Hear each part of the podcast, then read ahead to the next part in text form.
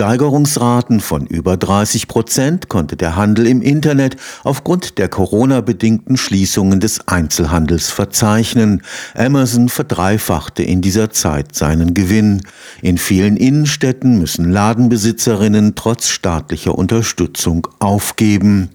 Werden die Menschen nach dem Ende des Lockdowns wieder im Laden um die Ecke kaufen oder sind sie endgültig ins Internet abgewandert? Drohen unsere Stadtzentren zu Einkaufswüsten zu werden? Wie können Einzelhändlerinnen auf die Bedrohung durch den Onlinehandel reagieren? Eine Studie am Karlsruher Institut für Technologie hat jetzt die Veränderungen des Kaufverhaltens wissenschaftlich untersucht und gibt Antworten auf diese Fragen. Befragungen zum Kaufverhalten vor und während Corona wurden am mittleren Oberrhein und in Niedersachsen durchgeführt.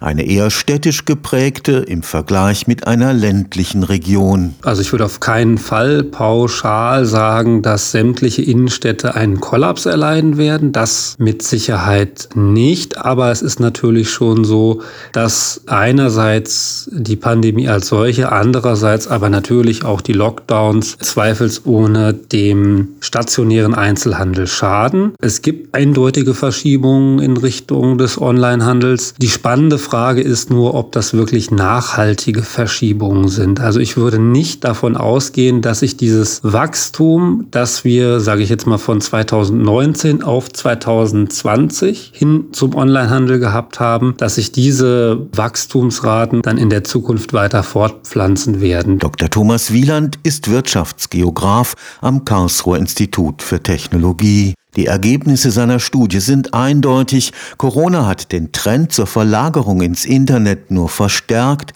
Umso mehr gilt, wenn der Einzelhandel in den Städten überleben will, muss er sich ein zweites, sein digitales Standbein zulegen. Es wird auf jeden Fall so sein, dass insbesondere inhabergeführte stationäre Einzelhandelsbetriebe, die selber mit Online noch gar nichts am Hut hatten, vorher in den Online-Vertrieb einsteigen. Das machen schon durchaus einige. Die großen sind es ja ohnehin, die Filialisten. Und es ist zumindest den Umfragen auch zu entnehmen, es werden schon eine ganze Menge auch tatsächlich nicht überleben. Zwei Drittel der Befragten gab an, sich vor jedem Kauf im Internet zu informieren. Das kann beispielsweise sein, dass ich erstmal in mein Smartphone schaue, beispielsweise nach einem Produkt Google und dann auch gucke, wo ist das möglicherweise verfügbar und wie viel kostet es da. Wenn dieses Produkt in drei Läden angezeigt wird, habe ich zum Beispiel schon die Möglichkeit zu sagen, ich nehme jetzt das billigste. Der vierte Laden, der das Produkt vielleicht auch hat, zu einem Preis, den ich gar nicht kenne, ist vielleicht gar nicht online. Das heißt, der ist in meinem Suchsystem schon mal überhaupt gar nicht drin. Cross-Channel Marketing,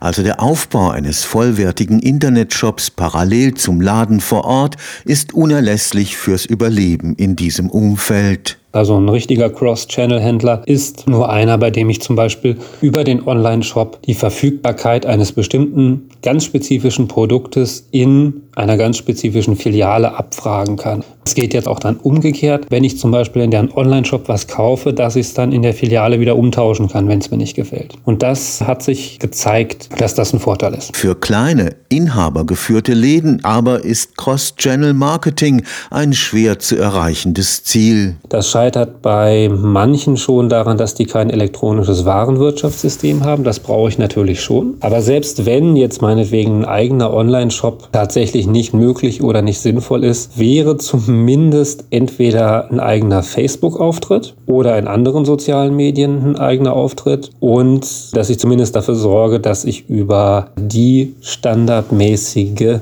Suchmaschine gefunden werde. Das sollte schon mindestens drin sein, weil sonst bin ich da raus als Händler. Und da kommt auch gerade wieder das City Marketing ins Spiel. Da könnte über City Marketing, da gibt es schon durchaus Kommunen, wo es das schon gibt, wo dann auch teilweise durch externe Projektgelder finanziert, den Händlerinnen und Händlern, die werden zu Workshops eingeladen, dir wird der Onlinehandel näher gebracht. Man hilft ihnen, wie sie vielleicht einen eigenen Online-Shop aufbauen können oder wie sie sich eben überhaupt im Internet präsentieren können. Für den Wirtschaftsgeografen ist es wichtig, dass das Potenzial des Onlinehandels bei der baurechtlichen Verträglichkeitsprüfung berücksichtigt wird. Da wird also geguckt, ob dieses Einzelhandelsvorhaben, zum Beispiel sowas wie ein neuer Möbelmarkt, einen deutlichen Einfluss auf bestehende Standorte hat. Ob dieses Vorhaben möglicherweise so viel Kaufkraft aus dem Umland bindet, dass da die kleinen Zentren kaputt gehen. Und wenn das zu erwarten ist, dann wird dafür keine Genehmigung erteilt. Und in diese Verfahren, in diese Berechnung ist der Onlinehandel bisher noch gar nicht ernsthaft aufgenommen worden. Und da möchte ich natürlich dahingehend argumentieren zu sagen, wir müssen da den Onlinehandel berücksichtigen.